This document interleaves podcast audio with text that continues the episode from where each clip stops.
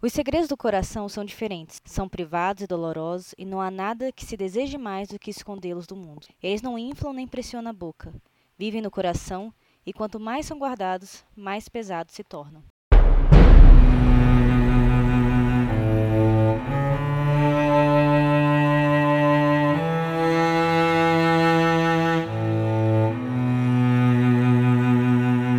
Pessoal, vocês estão ouvindo o 69 episódio dos Quatro Cantos, o podcast de releitura da Crônica do Matador do Rei do Patrick Rothfuss.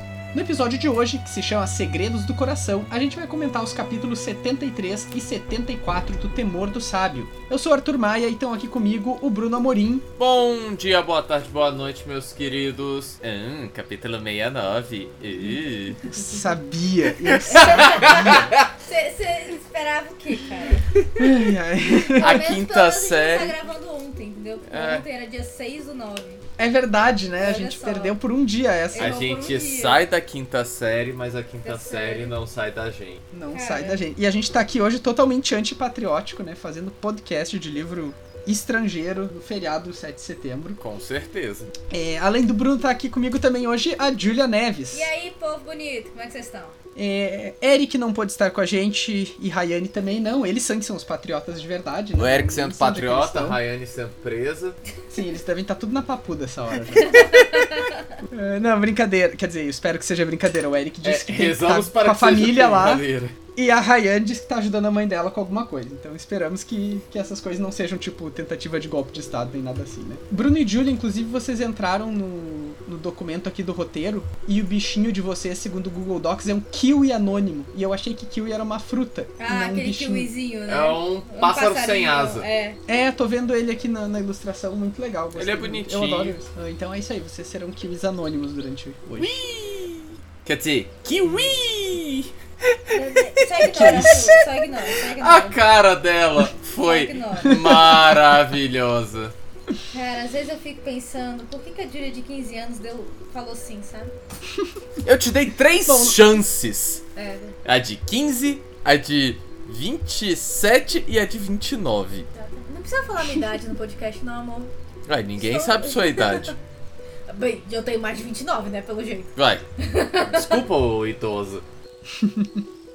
Bom, vocês podem financiar esse tipo de coisa sendo nossos apoiadores no Catarse, em catarse.me barra os quatro cantos. E a gente queria deixar um agradecimento muitíssimo especial para todos os nossos apoiadores e apoiadoras. Então, muito obrigado, Daphne Mendes, César Catizani, Erison Godoy, Bruno Vieira, Vitor Gabriel, Renan Rebeck, Alessandra Alves, Eduardo Trolli, Leon Marques, Rebeca Aires, Breno Bastos, Wagner Augusto, Eduardo Iago, Rosane Alves, Ana Raquel e Bruno Kelton. Valeu, pessoal. Sempre um prazer contar aí com o apoio de vocês. Obrigado, Muito, seus muito, lindos. muito Vocês fazem nossos podcasts mais gostosos, nossos dias melhores. Amo vocês. Uau, que declaração forte. Né? Concordo, mas. Aqui é assim.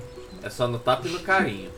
Ahn, bom, gente, temos pra hoje então dois capítulos, mas antes da gente falar dos capítulos novos, primeiro eu queria lembrar, né, que a gente tá voltando de férias, a gente teve que tirar um mesinho de férias do podcast, aí todo mundo tinha suas demandas acontecendo ao mesmo tempo. Também somos humanos. É, há controvérsias, alguns de nós talvez. É, sou, sou um reptiliano. Tipo Mark Zuckerberg. Sim. Mas, enfim, a gente precisou tirar um mesinho de férias mesmo pra cada um poder organizar a sua vida e a gente poder é, fazer as coisas direito, né? Não fazer as coisas de qualquer jeito. Porque eu tava em fim de semestre, o Bruno e a Julia tinham lua de mel, a Rayane tava começando os estágios, o Eric teve um pouco doente durante. Tudo, tudo isso aconteceu na mesma semana, né? Então a gente É. decidiu que precisava tirar esse mês pra se organizar. E cá estamos. Outra coisinha que eu queria falar pra vocês é que foi anunciado há poucos dias que o Patrick Rothfuss começou uma série de streams, é assim, né, naquele Twitch, com convidados, especialmente já que a gente tá agora entrando na reta final pro, a- publicação de The Narrow Road Between Desires, que a gente já falou aqui no podcast. Quando sair o livro, com certeza a gente vai ler o quanto antes pra poder discutir ele com vocês também. Mas o Rothfuss está convidando outros autores pra, pra tweet dele, né?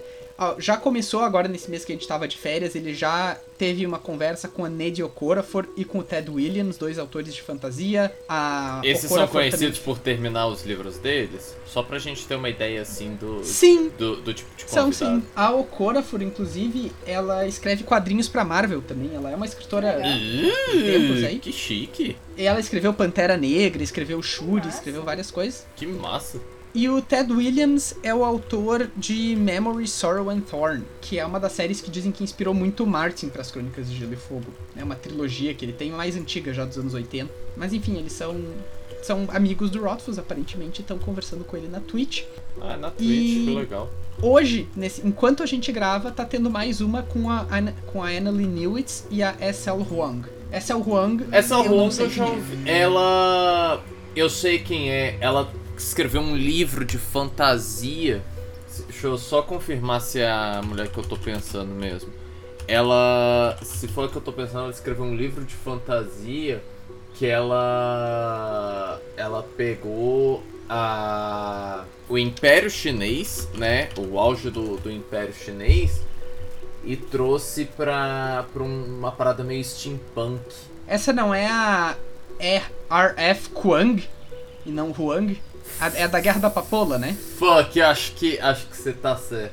Não, não, É, não, é, Juan não, é da, não é da Guerra da Papola, não, mas eu, eu tô vendo quem é a a S.L. Huang, mas não é ela que eu tava pensando, não. Esses nomes aí que trocam uma letra. Né? A Annalie Newitz, eu sei quem é. Ela é hum, host, né, do podcast Our Opinions Are Correct, que é excelente. Ela e a esposa dela, a Charlie Jane Anders, apresentam. E as duas são escritoras de ficção científica e tal. É, é muito divertido, assim. Eu gosto muito dela.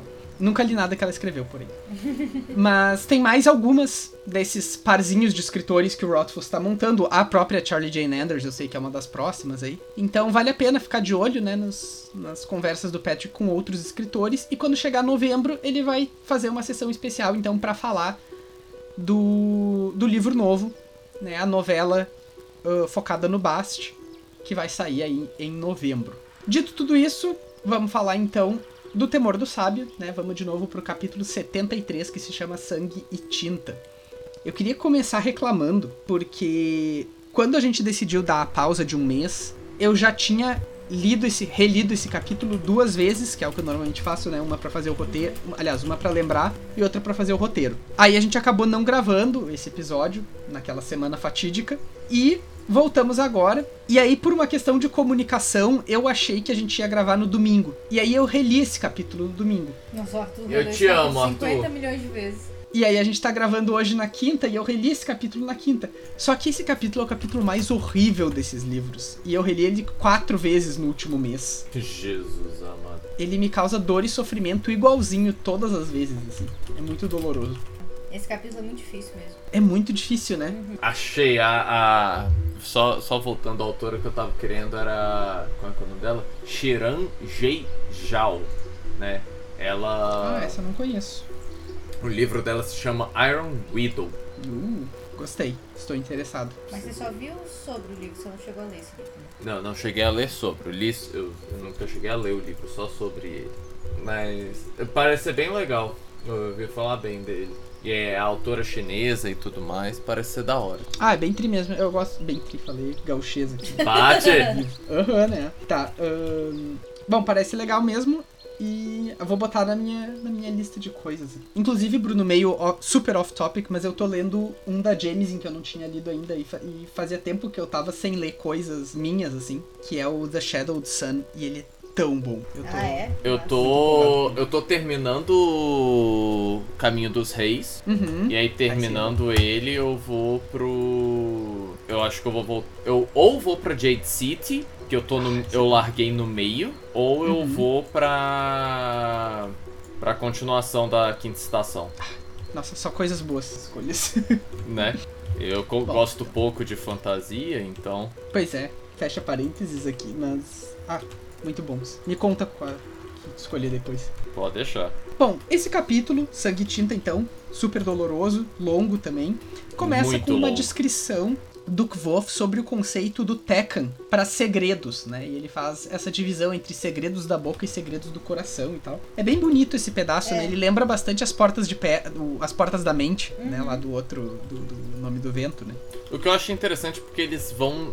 É, Tipo, você começa lendo o capítulo e fala, tá, por que que eu tô lendo isso? O que que isso tem a ver, né? Porque Aí você vai entender o porquê lá. lá no depois, final, é. e, tipo, 20 páginas depois. E é uma parada que, tipo, Uhum. ele começa literalmente do nada. O capítulo já começa com essa descrição aleatória. É, considerando que imagina que o Kvof tá contando isso ao vivo pro cronista, né? Então ele termina o capítulo anterior dizendo: Passei muito tempo sentado depois que elas se foram, tentando beber meu vinho. Na teofania, Não, é exatamente isso. Quebrou, né? É, é, é muito engraçado. Você pensar ele contando isso pro cronista, ele fez um, ca- um capítulo ali, né? Ele, falou- ele realmente deu, ó, agora é o novo capítulo. Vamos passar pra próxima parte.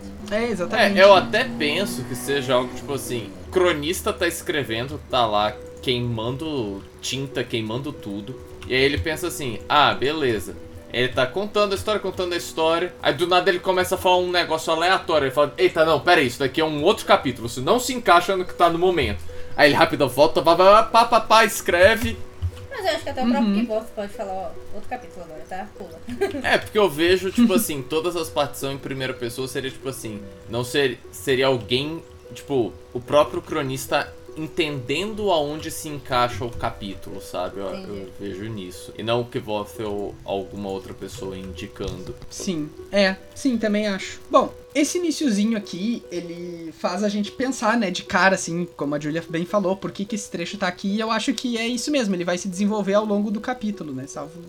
Caso contrário, a gente fica meio perdido nesse momento, assim. Sim. Mas aí a gente vai pra cena, então, né? O Kvolf começa direto no encontro dele com a Dena em mais um dia. E ela tá super nervosa, mas também super animada pra mostrar pra ele a música na qual ela vem trabalhando. É, uma coisa que é interessante, né, é, é o fato, tipo, cara, ela tá muito bonita, tá, tipo assim, como É, foi uma coisa que a gente comentou. há que muito ela tá não foi vista, um vestido super. só que bonito. descalça. É, e descalça. Pois é, né? Por que, que ela tá descalça? É. É muito aleatório. E por que que isso foi realmente uma coisa a ser comentada, sabe? Engraçado, ela tá descalça e eles andaram pra caramba, pelo jeito, né? Então andou esse caminho todo descalço. É mendiga! Sei lá. É, é realmente é estranho. Tipo assim, principalmente vindo do Patrick, que ele sempre tenta, sei lá, encaixar alguma coisa que faz algum tipo de sentido. Eu não vejo sentido.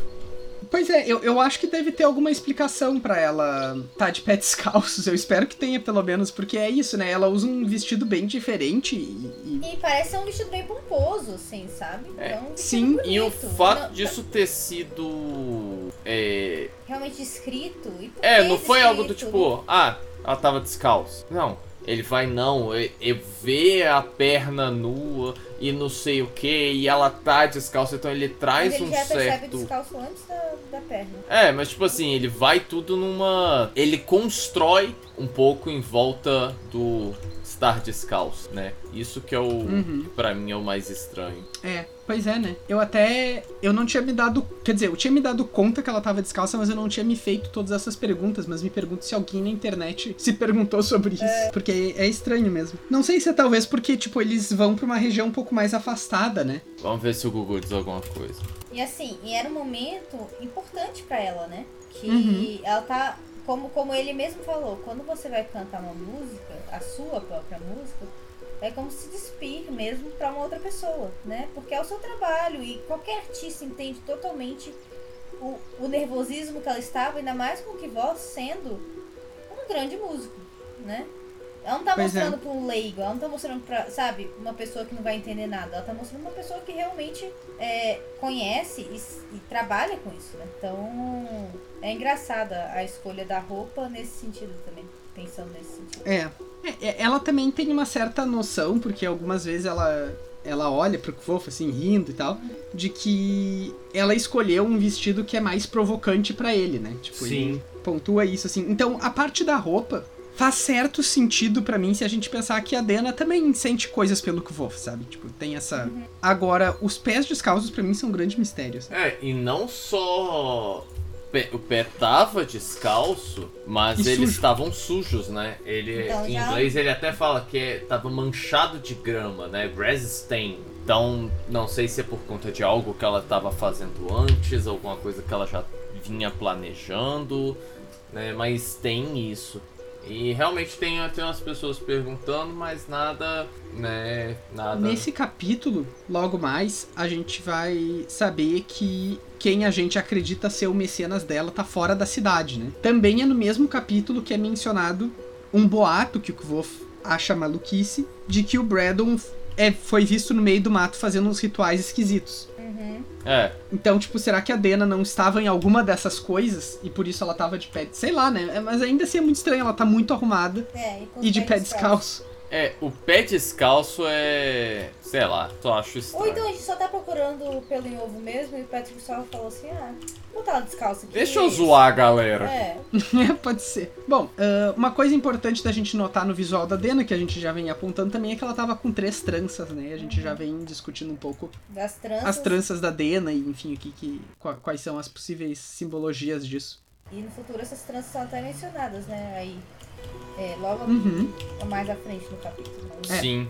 Vai ter um movimento aqui. É. O... Logo no início da conversa deles também, a Dena anuncia que ela quer mostrar a música pro Kvof. O Kvof comenta que ele tocaria junto com ela, mas o alaúde dele tá pra concerto e tal. E ela diz que não, hoje ela quer que ele seja só a plateia. Ele acaba puxando o assunto de oferecer pra ela que o Alveron se torne o mecenas dela. Bad move, bruh. Uhum, ela não gostou. E aí é o primeiro estranhamento que eles têm nesse dia já, né? A primeira faísca ali, já começa aí. É, totalmente. E uma coisa que, me, que eu acho interessante aqui também é que ela menciona que o mecenas que ela tem consegue prover pra ela mais do que coisas materiais. Ele sabe coisas que ela precisa saber. E isso parece muito com a vontade do Kvof de ir pra universidade, né? Sim. Ele, tipo, é a coisa principal da vida dele. Ela também é curiosa, né? Ela também tem Sim. esse lado curioso de aprender, de, né? Tanto que quando a gente tava indo na universidade, ela fez várias perguntas pra ele, pro Will, pro, pro Sim, sobre magia, sobre outras coisas assim, que ela, por não estar na universidade, não sabia, né?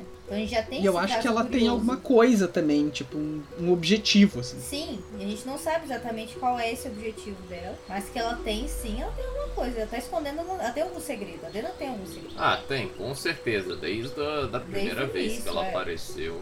Bom, ela rejeita totalmente a ideia do Kvof. Ela, inclusive, faz ele prometer que ele não vai tentar descobrir nada. E aí, ela faz ele jurar, até uma cena engraçadinha, né? Porque ela faz ele jurar por Pela coisas mão. muito importantes e tal. E aí ela diz que ela gosta mais da mão esquerda do que da mão direita dele. Então é pra ele jurar pela mão esquerda. Que ele não vai tentar descobrir nada sobre o Mestre Freixo. O que eu acho muito interessante, porque enquanto.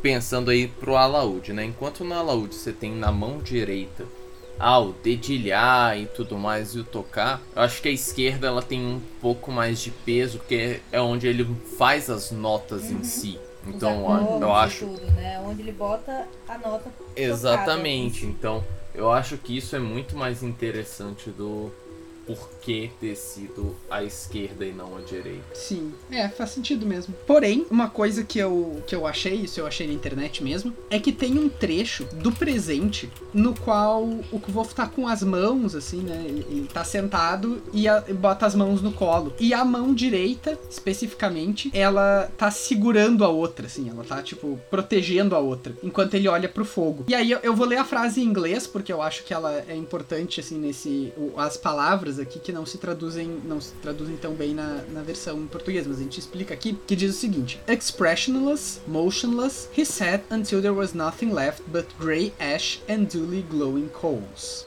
Então ele tá sentado com uma mão paralisada, né, segura, uma mão segurando a outra paralisada, e ele fica olhando o fogo até que não sobre nada, mas aí o Grey Ash, né, pensando que a gente tá Sim. falando do mestre Master Ash, né, o mestre Freixo, Que até. e que a gente É, desculpa, Arthur. É, é que você.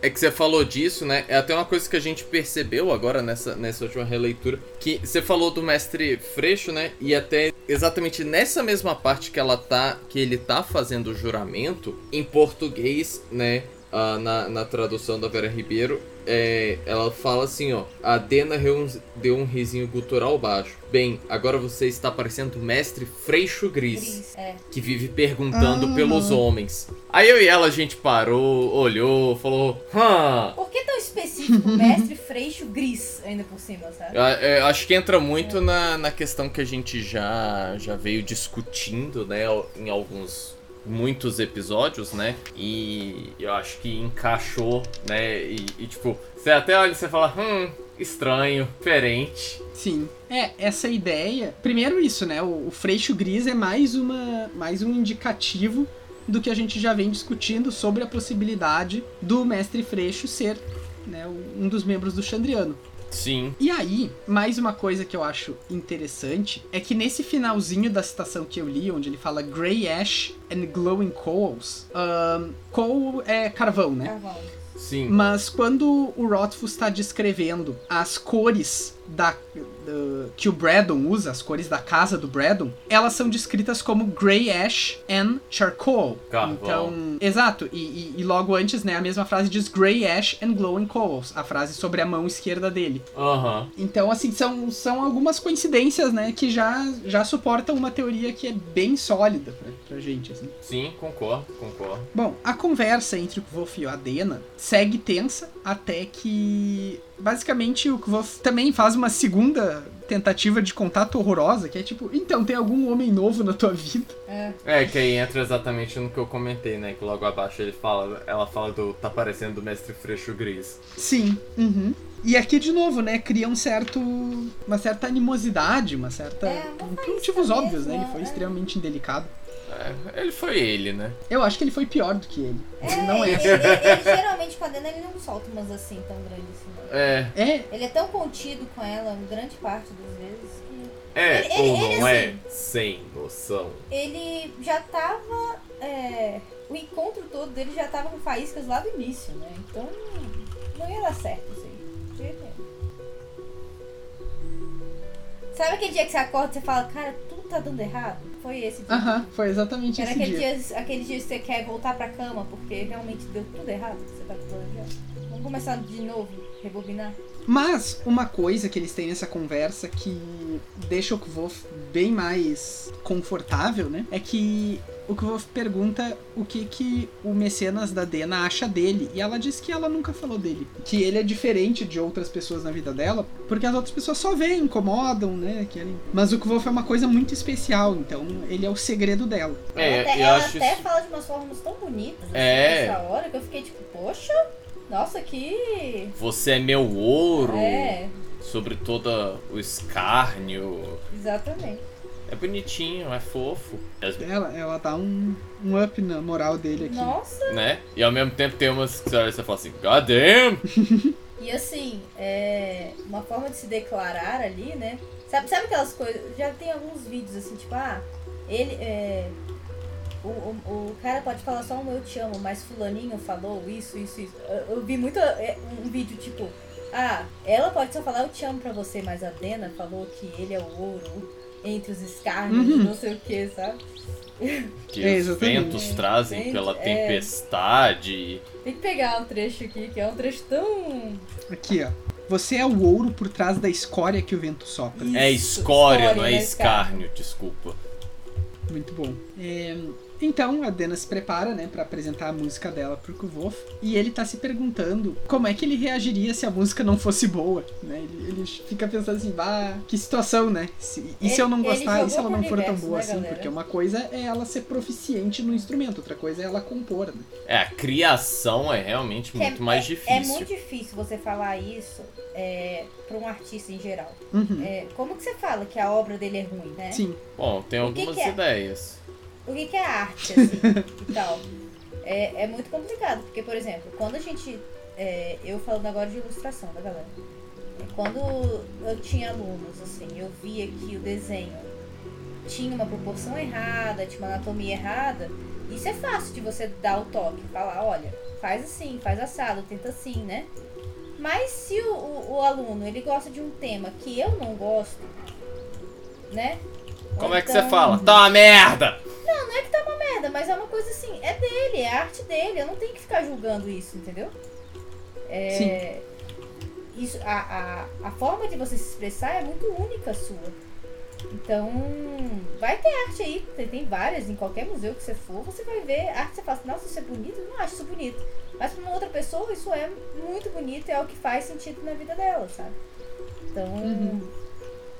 é, eu entendo esse, esse medo dele ali e, e é claro que depois, né, a gente. Ele tem um porquê dele, dele agir da forma que ele agiu, ouvindo a música dela, né? É, eu, eu concordo, e acho que no caso dela é pior ainda, porque ele tem uma ligação emocional com ela, né? Então uma coisa é tu dizer pra uma pessoa, enfim, fazer críticas à, à, à arte dela e tal, ou discutir a arte dela, mas outra é quando tu gosta muito da pessoa, né? Sim, com certeza. Falar pra um Zé qualquer ah, que você tá vendo a primeira vez na vida, ah, cara, tua arte é uma bosta, é uma coisa. Agora pensa, tipo assim, ah, digamos que a Ju faz uma peça, ela me mostra e fala, ah, amor, o que, que você achou?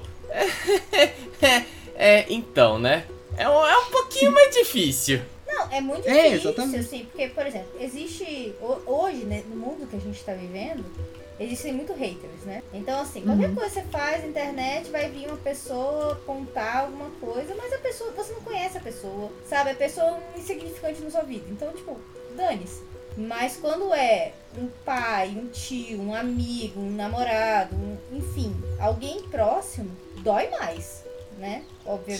Sim, com certeza. Mas ele não, no fim das contas, esse medo que o Wolf não precisa ter, né? Porque ele diz que a música dela é excelente, que ela canta muito bem, ela toca muito bem, a composição é boa. Mas o que choca o Kvolf é que a história dela é a história de Lanry, né? A história que o Kvolf ouviu do Scarpe lá em Tarbin, vários anos atrás, durante o Nome do Vento, a gente já comentou sobre essa história aqui no podcast, teve um episódio inteiro pra ela, se não me engano. E só que na versão da Dena, o Lanry é um herói trágico. Ele, ele a história acaba antes dele se tornar parte do Chandriano, olha, dele se tornar o, sei lá, mestre Uhum. do Chandriano, quer que seja. O líder, né, pelo que eu tava. Pelo que a gente Isso. tava. E uma coisa que é interessante também é. é que, beleza, tem isso, né? Acaba antes dele se tornar líder do Chandriano. Mas também ah, o modo que ele tá sendo retratado, né? Uhum. Ah, ele não é. Sim, ele virou um herói, né? Exatamente. Ele é um pobre coitado. É, e aí eu tenho muitas dúvidas sobre, sobre esse momento aqui. Em primeiro lugar, o Kvof reage daquele jeito esquisito, né? Uhum. Ele, ele não consegue dizer nada, assim, ele fica paralisado É, e fica tal. Ele diz. A primeira coisa que ele diz é que o nome da cidade não é Miritinel, uma coisa assim, né? Que é como tá na música da Dena. Mirtilo.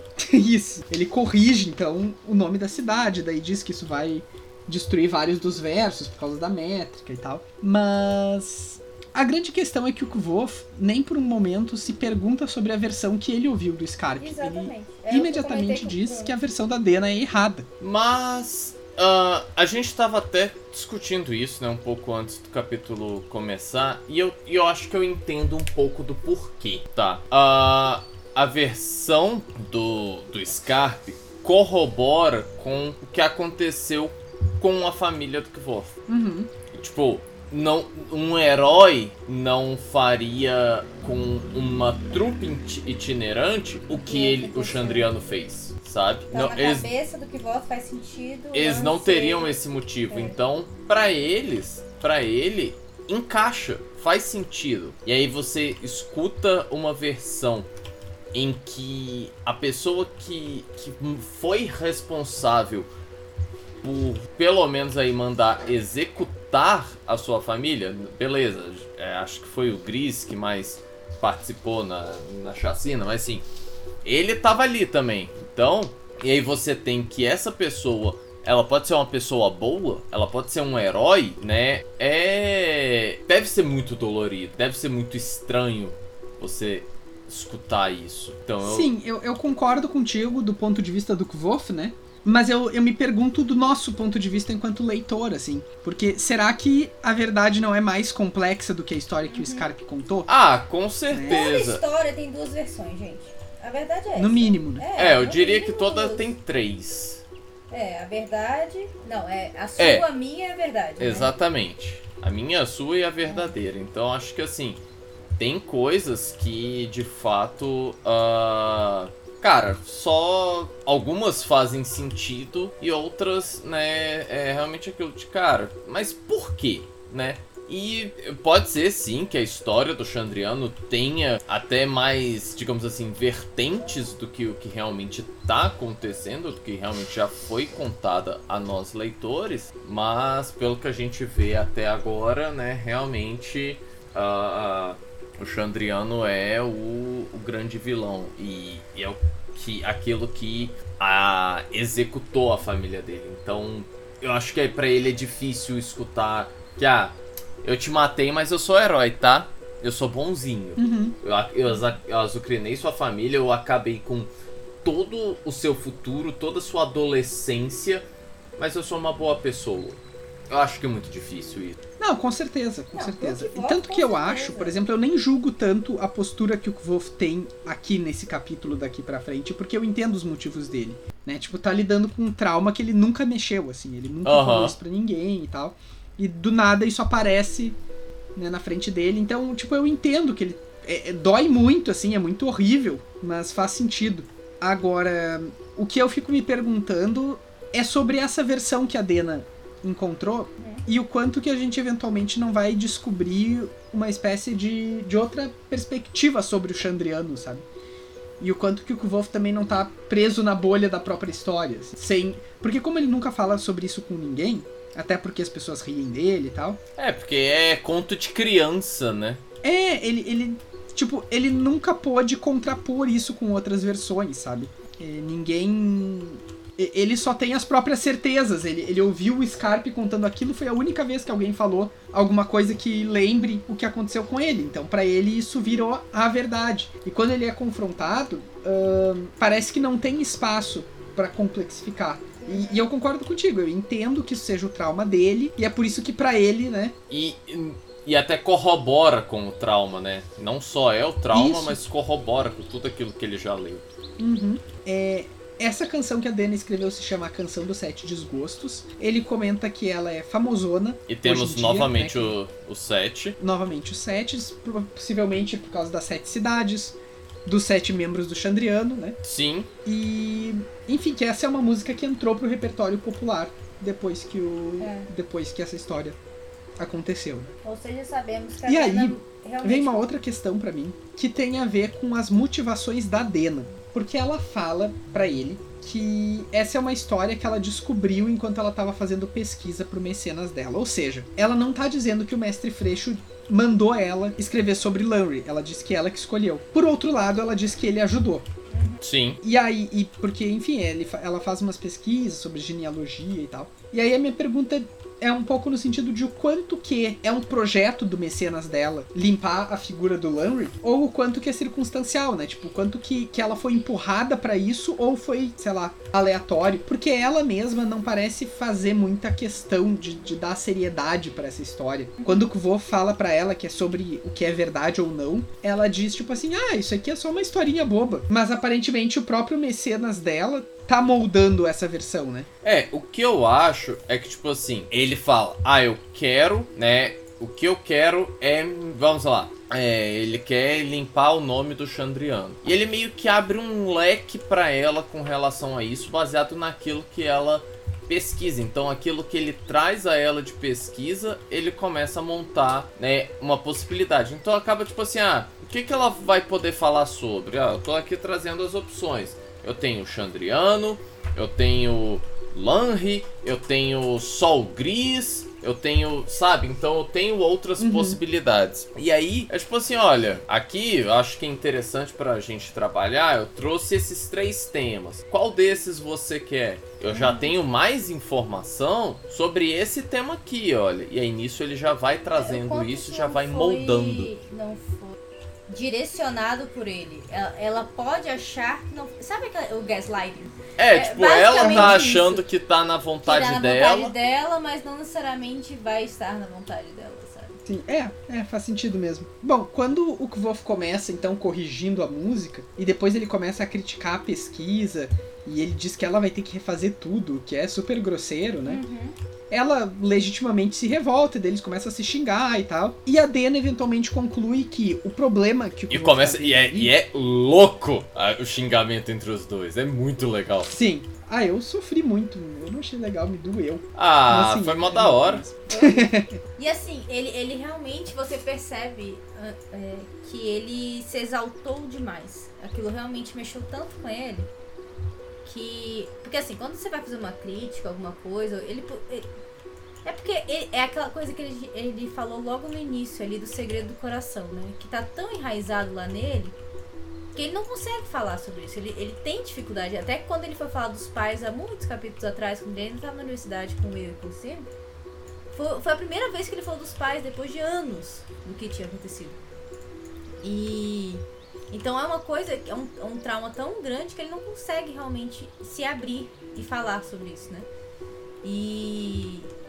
Então a forma de defesa que ele tem é criticar Uhum. a, a música dela, né? E, e, e não tentar explicar o lado dele, do porquê que a música está errada. É, e até dá um, dá um pouco, eu acho que, de ideia de. E aí entra aquela ideia do, do cinismo, do ah, então, porque nada é do seu jeito, porque você não fez a música, então ela não tá boa. E não é nem isso, é, é o jeito dele de, de se defender, de, de lidar com essa- esse tipo de situação. Só que pra Dena, ela não entende isso. Então, na cabeça da Dena, o cara que é o primeiro cara que ela se abriu pra mostrar algo que é tão cru dela, sabe? É, Uhum. eu falei, é, você pensou errado, né? Desculpa. Não, volta essa frase. não foi. Ah, o Bruno me olhou com um olhar tão quinta série. Nossa, se, se tu não tivesse falado nada, eu teria passado completamente. É, Mas é porque é o episódio quinta série 69 que ele tá Mas- sendo. Exatamente. Mas, mas como artista, o que eu quero dizer, ela se abriu tanto. Eu não quero falar abriu, pera. Se expôs pra ele. Pode deixar você abrir, mas. Gente, É, vocês tinham. Entenderam, gente? Ela, ela, ela, ela mostrou uma coisa muito pura dela ali, sabe? E. Bruno, para! A Ju tá vermelha! É... Vocês entenderam o que eu quis dizer? É isso. Pronto, acabou. Vai, amor, continua. Eu parei, parei.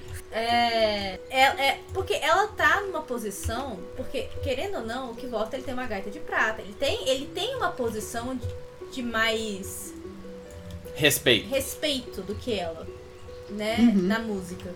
Então, ela mostrar algo que ela fez totalmente por ela, tirando aí o Mecenas de lado um pouquinho, mas assim, na cabeça dela, ela que moldou isso, ela que fez, ela que ficou horas, são horas de trabalho ali em cima, é, dias, não sei quanto tempo ela tá trabalhando nisso, mas muito tempo.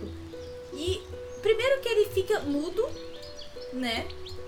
E aquilo já vai criando uma ansiedade em cima dela, como artista. E. E ele já começa com uma crítica. Ele não, não, não fala assim, ah, olha, a metodologia tá legal, gosto do ritmo, não sei o que. Não, ele já começa com a crítica. É, ele pensa que tá muito bom, mas ele não. Hora Ele não- alguma é. ele fala pra ela. Então, pra ela, é receber a crítica de uma pessoa que ela admira como músico, que ele não conseguiu falar uma coisa positiva do, do trabalho de horas que ela teve ali. Pra ela. Ele só pensou nas coisas positivas, ele não conseguiu falar pra ela as coisas positivas. Então, realmente machuca. É. Qualquer artista entende totalmente a, a Dena ficar puta dessa hora. Sim. Porque Não, e, e ele é, além disso, assim, dele não ter elogiado, dele ter feito as críticas e tal, ele vem com uma série de exigências pra cima dela que Sim. são também, né? Tipo, ele, ele tá levando a coisa mais a sério do que ela consegue entender que deveria ser levado, assim, em termos de versão da história. Versão Herbert Richards. É, o que me faz pensar, tipo, qual é o envolvimento dela com esse com essa história, né? É aquilo que eu tava falando antes, assim. Se ela ela pessoalmente tá contando qualquer história por causa da música, ou se pesquisar essas coisas tem a ver com as coisas que ela disse que ela precisa saber também, né? Pois é, a gente não sabe. A Dena ela é muito enigmática no livro todo, sabe? Sim. A gente não sabe muita coisa sobre ela. O quanto isso realmente, essa primeira música dela, porque eu acho que qualquer artista, ele vai tentar criar algo que ele ou já tem um conhecimento prévio, ou ele, ele gosta daquilo, sabe? Então ela realmente se identificou com a história e quis contar alguma coisa com essa história, com essa música. É. Uhum. Então é mais do que simplesmente é só uma história, eu acho, pra ela. Mesmo ela falando que é só uma história, não precisa levar tão sério. Mas eu acho que não. Eu. Sim. É, eu, eu tendo a pensar um pouco isso também, mas, tipo, isso tudo fica muito em aberto pra mim qual é o objetivo dela, né? Porque, tipo, por que, que ela tá se metendo com isso e até que ponto isso molda o que ela pensa das coisas. Mas eu, eu tenho muita curiosidade mesmo, e esse capítulo nos dá muita coisa pra pensar. Concordo. Uma coisa que pra mim é interessantíssima aqui é que o Kvof, logo que ele senta pra, pra ouvir ela, ele pega uns pedacinhos de grama e ele começa a trançar essas gramas, né? Essa grama. E ele tá fazendo um anel. É, eu diria essas porque, né, se trançar uma grama só, acho que é, que é mais difícil. É, enfim, ele tá. tá pe- ele pegou uns pedacinhos de grama e ele tá enredando assim. E fazendo no formato de um anel. E aí, quando eles começam a brigar, ele desiste. E tem uma hora que ele até fala assim: Eu nem sei mais como é que eu tava esperando terminar aquele anel. Uhum. E aí, se a gente lembrar daquele capítulo onde o Braddon explica pro Kvof a origem dos anéis depois que o. Agora o Bruno vai ficar feliz. Depois que o Stapes dá o anel de osso pro Kvof, o Braddon explica que, a- que o- os camponeses, enfim, né, as pessoas. O Braddon explica, né, que os camponeses, as pessoas que não eram da nobreza, faziam anéis de coisas da natureza. E quando tu queria cortejar alguém, um desses anéis era o anel de grama. Então acho que é simbólico aqui nesse caso que o Kvolf, meio sem querer, assim, meio sem pensar, ele começa a fazer um anel de grama. No, no subconsciente ali, né? Isso. E depois ele diz assim: Eu nem sei mais como é que eu pretendia terminar aquilo. Ou seja, ele tá tão desiludido, ele tá tão. que ele nem entende mais o, né, o que, que era aquele pequeno gesto, assim. Sim. E eu gosto, gosto desse detalhezinho. Um outro detalhezinho é que a Dena, lá pelas tantas, ela desfaz as tranças dela Sim. enquanto eles estão brigando. E faz outro. Eu li, reli, procurei sentido nisso aqui, tentando achar o que que muda desde o momento que ela tira as tranças na reação do Kvof. E sinceramente não consegui interpretar. Ele, ele já tava irritado, ele continua mais irritado. Ela tava irritada, continua mais irritada. Então. Uhum.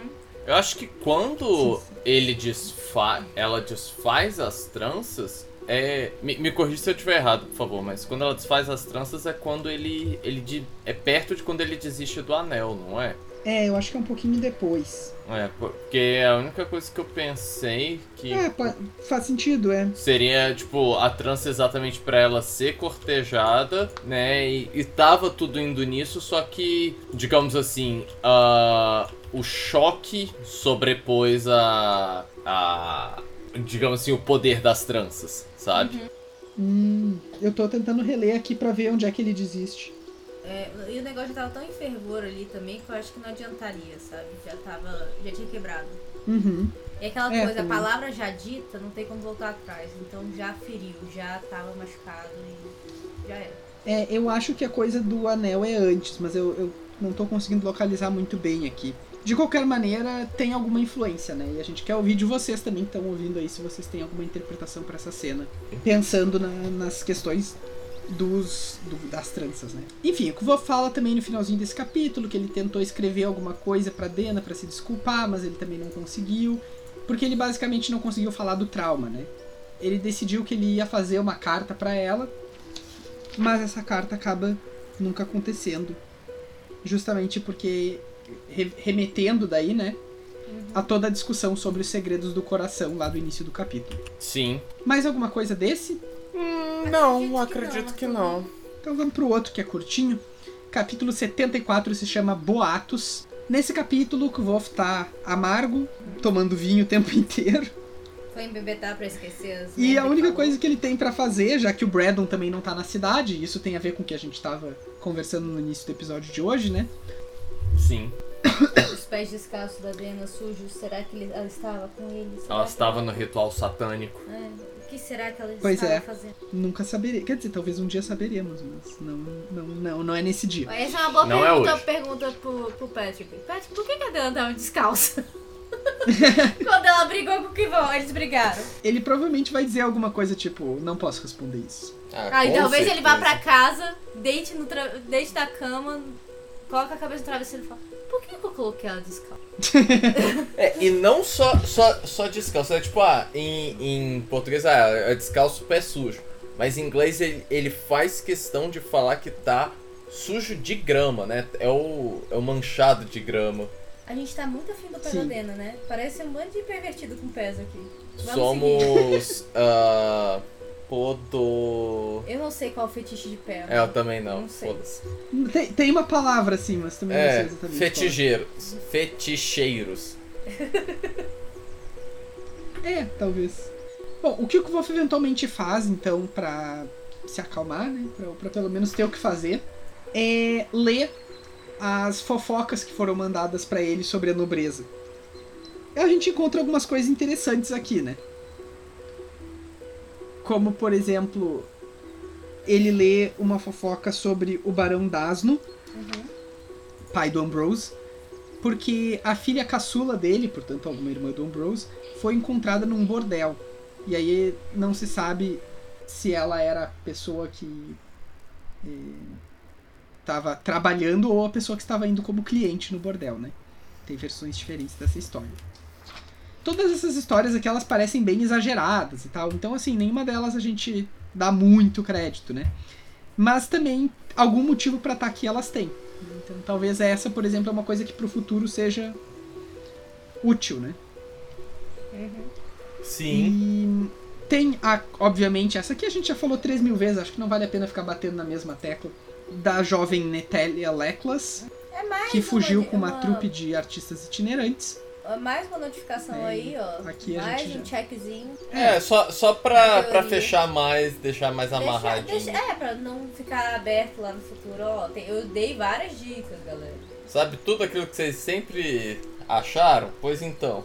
É isso aí mesmo. E a outra, que daí também é a que a gente já comentou, é que tem um boato de que o Braddon.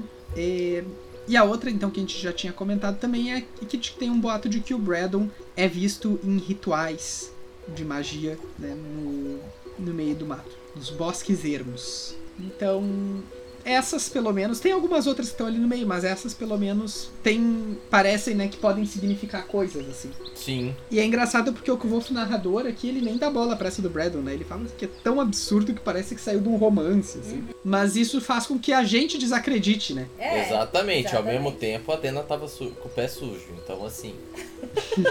Isso é o motivo pra realmente conferir essa. Uma vez, É. o meu pai, quando eu era bem pequeno, ele queria que eu fosse tomar banho e daí e eu devia ter brincado na rua. Eu tenho memórias desse dia, assim, mas eu devia ter uns Aham. 4 anos. Ele me chamou de pé sujo e é pra fazer eu tomar banho. Eu fiquei muito indignado e aí eu disse: Não me chama de pé sujo, não sei o que. Eu entrei no quarto, tranquei a porta, só que eu não alcançava a luz. Ah, Então foi muito humilhante eu perceber que eu tava trancado num quarto escuro e com medo. com medo. E aí eu teria que fazer as pazes com a pessoa que me chamou de pé sujo. E possivelmente tomar banho depois disso. Foi o que aconteceu. Quando tu falou pé sujo, agora eu me lembrei desse momento. Desse trauma infantil, olha só. Aqui também é terapia, galera. Sim, aqui também é terapia. Ahn, bom, o Kvolf tá lá, bebendo vinho e lendo fofoca, né? Uma atividade muito, muito saudável. Parece uma tia de, de 50 anos. Tudo que faz é beber vinho, depois chega do trabalho e lê revista de fofoca, Ou ver aqueles programas pavorosos do meio da tarde, sabe? né? o Alveron entra nos aposentos dele, né, por aquela passagem secreta e tal. Primeiro, ele diz pro Kvolf que ele e a Melon já fecharam o noivado. Segundo, ele fala que ele tá com alguns problemas com bandidos, né, roubando os coletores de impostos no- na, na Estrada do Rei, mas que fica adjacente ao Eld, que é um lugar que a gente ainda não tinha ouvido falar, salvo engano. Mas, enfim, é um mato que tem ali por perto. né? um mato bem grande. O Kvolf meio que tenta assim se fazer útil, né? Diz, olha, eu poderia construir aquele, aquele instrumento que ele descobriu, que ele inventou lá na universidade, né? O, como é que é o nome? Pega flechas, É, capa é. flechas, uma coisa assim. E também tem a lanterna de, de ladrão, não tem também aqui? Nesse, nesse capítulo? Sim, isso é um pouquinho depois. O Stapes tem É. uma. E eu não sei por que, que ele tem, porque eu também, pela minha memória, o Kvolf que tinha inventado, né? Por que que ele E, e o Kvolf prometeu Exatamente. que eventualmente ele até ele até pisa na bola, mas tipo, pro troço chegar em vintas com essa velocidade é meio estranho, né? A não ser que seja do que volte ele e o Staples estiver segurando. É, sei lá, mas é bem esquisito. É. Ah, mas enfim, o, o Kvolf se oferece pra fazer instrumentos e tal, e ele sugere também que a melhor forma de encontrar esses, esses bandidos seria montar um grupinho de mercenários. E o Álvaro diz: Pois, exatamente o que eu fiz. Eu tenho um rastreador, tenho dois mercenários, é, dois, como é que eles chamam? Mas ele pontua, né, que são duas pessoas que têm certa experiência e tal. Uhum. E tem também um mercenário ademriano. Mas ele queria uma pessoa que pudesse liderar eles, que entendesse. é, Enfim, que fosse de confiança e também que entenda de mágica. Né? Essas eram as necessidades do, do Álvaro.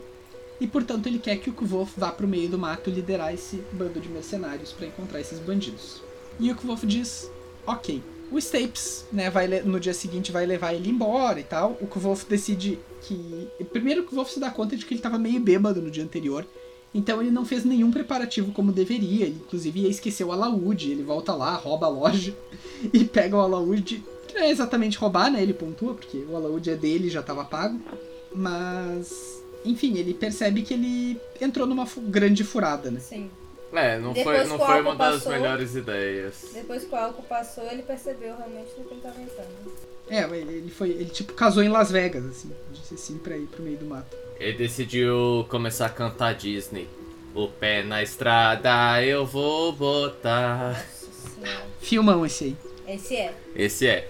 E aí, uma, uma teoria que o Kvolf acaba desenvolvendo quando ele está sóbrio é se o Álvaro não queria dar um jeito de se livrar dele, né? Sim. Porque. E que faz total sentido. Faz sentido, mas eu nunca soube muito bem o que pensar dessa teoria. É. É, tipo assim. Produz. Cara, ele salvou eles. É, sabe? mas tipo, ah, ele já conseguiu o que ele quer, agora é. Mas, mas assim, cara, você ia morrer. Entendeu? Tipo, se o moleque não tivesse ido lá, você tava com o pé na cova já. Você tinha que agradecer é. o moleque por resto da vida, entendeu? Fazer de É. tudo por esse moleque. Aí você. Eu não sei, eu acho muito estranho. Então, tudo bem. Vamos com a narração aí, vai. né?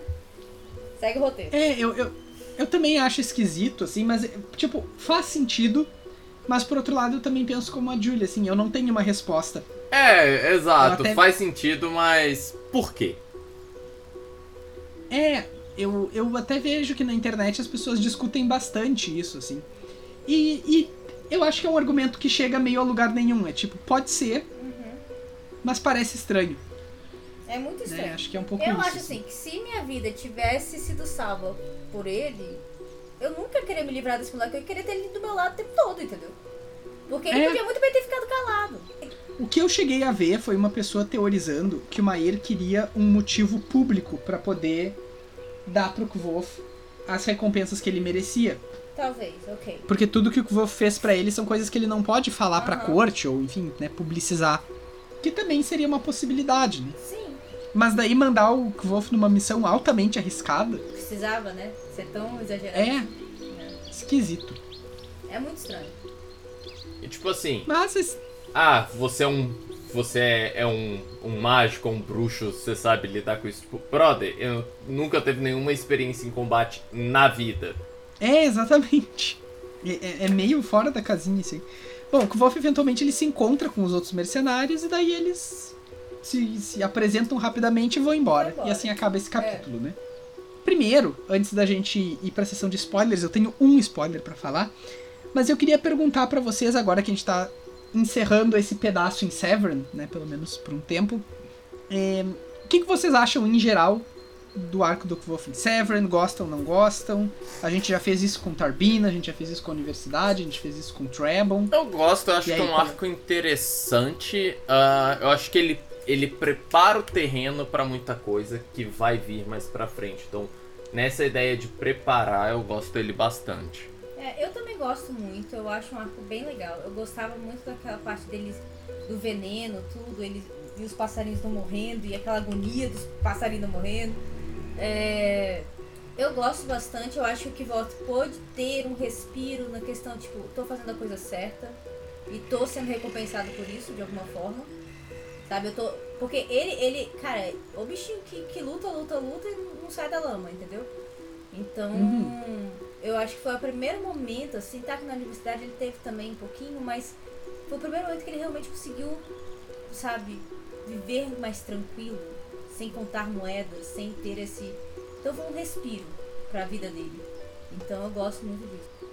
Ah, eu adoro esse pedaço, eu É. adoro intriga de corte. Eu Sim. adoro esses personagens, o, o Alveron, o Braddon, Eu o. Stapes. O negócio dos anéis também são super interessantes. E a Dena, Sim. querendo ou não, ela é um resgate ao, ao anterior do livro. Então tem uma personagem que a gente já acompanha há muito tempo.